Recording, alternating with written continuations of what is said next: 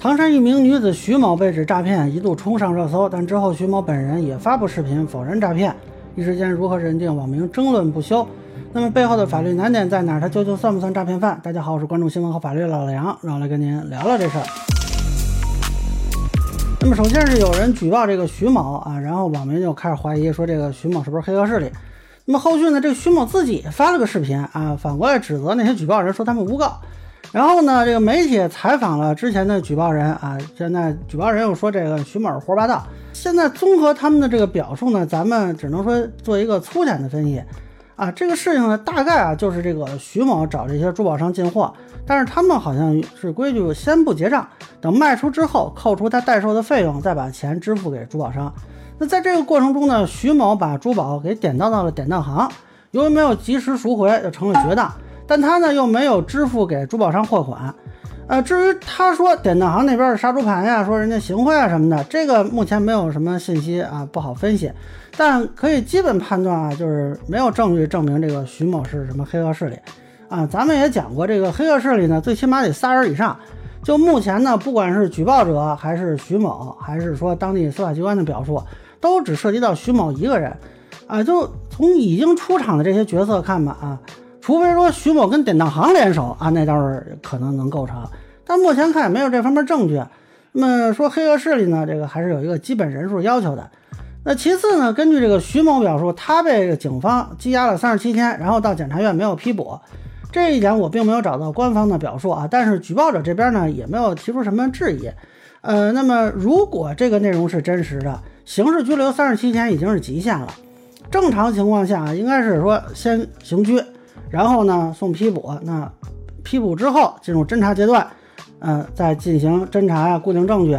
那么有了证据，再移送审查起诉，那起诉到法院，然后再判刑怎样的？那如果像现在这个徐某说的这个情况，说明司法机关内部可能是有分歧，就是公安机关认为这个已经涉嫌刑事犯罪，所以才会送批捕，但是检察机关认为呢，这个是民事纠纷，所以不予批捕。这样，公安机关呢，你总不能说绕过检察院直接送法院，所以呢，就进入了一个取保候审的阶段。那说明可能也没有找到什么新的证据啊。那反正现在就一直卡在这儿了，也许是，呃，这是一种可能性啊。当然，这个状态我们只能说他是个嫌疑人，因为他还没有送法院判刑嘛。但是具体说的是不是他说的这样啊，我也不太清楚。那么实际上呢，这个民事纠纷和刑事案件它界限有时候不是那么清楚。所以两高还专门强调过，说不要以刑事手段插手民事经济纠纷。那两高又不傻，这个事儿如果说是黑白分明，特别容易分辨，那就不用专门强调了。那么有时候呢，这个认定是有些分歧的。那么就这个案子呢，我现在不太确定检察机关是怎么认定的，包括说是不是有送批捕这事儿，我也不确定。但是我理解啊，确实可能从法学上是有一些值得探讨的地方。就我们说诈骗罪，它是以虚构事实、隐瞒真相为手段，非法占有他人财物的犯罪行为。就这个案子的数额肯定是够。那么客观上呢，徐某是向供货商在询问的时候呢，据说是有说谎的情况啊。这个如果能够认定的话呢，呃，可以被认为是隐瞒真相。但是问题在于，他隐瞒真相这个行为是发生在占有财物之后，那么这个能不能认定为诈骗？比如说我欠你钱啊，你现在找我来要，我说我没钱，其实我兜里就揣着呢，那我肯定是属于隐瞒真相来逃避付款义务。但能不能说我是诈骗呢？就我们通常会认为，这个隐瞒真相的行为，如果不是以非法占有为目的，就不会认定为诈骗。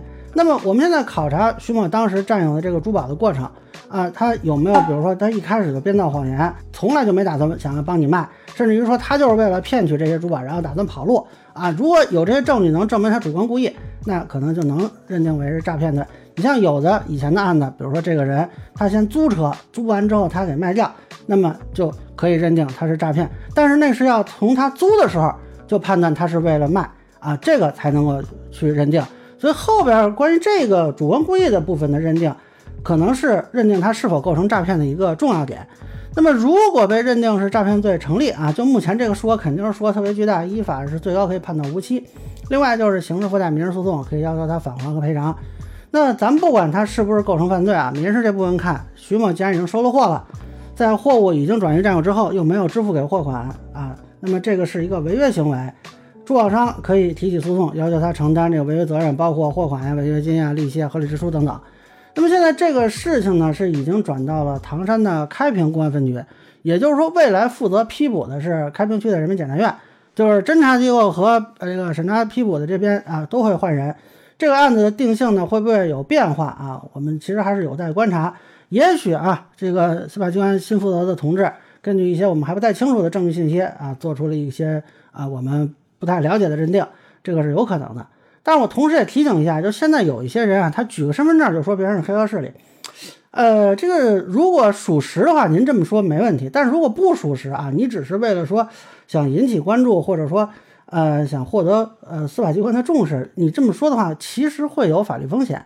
啊，就是比如说他明明不是黑恶势力，你愣说他是黑恶势力，那是不是就存在一个诬告陷害啊、寻衅滋事啊、名誉侵权的法律风险？所以呢，采取这个形式呢，最好慎重，有一说一啊，你可以考虑加一些疑似呀、怀疑呀、涉嫌的这样的词去修饰，以降低法律风险。